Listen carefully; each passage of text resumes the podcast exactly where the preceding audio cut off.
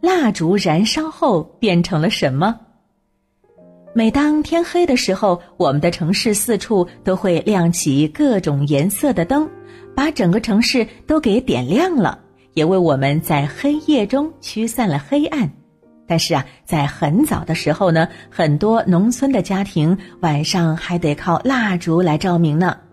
每当天黑的时候，家里头就只能点燃蜡烛，然后就靠着这根蜡烛微弱的烛光来度过每个晚上。尽管现在呢，我们已经不需要用蜡烛来照明了，但是生活当中还是有很多地方都能够看见蜡烛的身影的。比方说，过生日的时候吹蜡烛，房间里放的香薰蜡烛，还有寺庙里的红蜡烛等等。而我们都知道，蜡烛会越烧越短，烧到最后就没了。哎，那它到底变成了什么呢？怎么烧着烧着就没了呢？呵呵，那今天呢，海豚博士就和大家讲一讲蜡烛的那些事儿。其实啊，蜡烛并不是真的烧没了，而是变成了其他的物质。那我们首先来说一说蜡烛的主要成分。它含的主要物质叫碳氧化合物，可能有些小朋友不太理解这是什么东西啊。等以后呢，嗯，你们学了化学就知道它是什么了。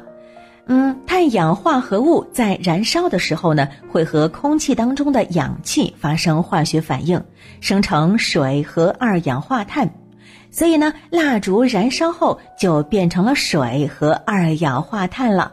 为此呢，我们的科学家还做过一个试验来验证：把一支蜡烛点燃，一直到它完全燃烧殆尽，然后呢，称量它所产生的水和二氧化碳的质量。哎，发现这个重量就差不多呢，等同于蜡烛的质量和蜡烛燃烧时所消耗的氧气的质量之和。嗯，所以说呢，蜡烛燃烧并没有把自己烧没了，而是在燃烧的过程当中变成了另外一种物质。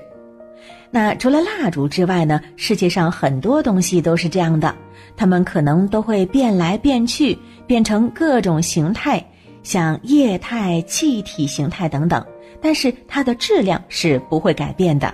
等小朋友们长大了，学了物理学就知道了，在物理学上。有一个定律叫做能量守恒定律，和我们这里所说的原理是差不多的。在这里呢，海豚博士先把这个定律告诉小朋友们。所谓的能量守恒定律，就是能量既不会凭空产生，也不会凭空消失，它呢只会从一种形式转化为另外一种形式，在转化的过程当中，能量的总和是保持不变的。记住了吗？等以后你们学了物理，你们就能够完全理解了。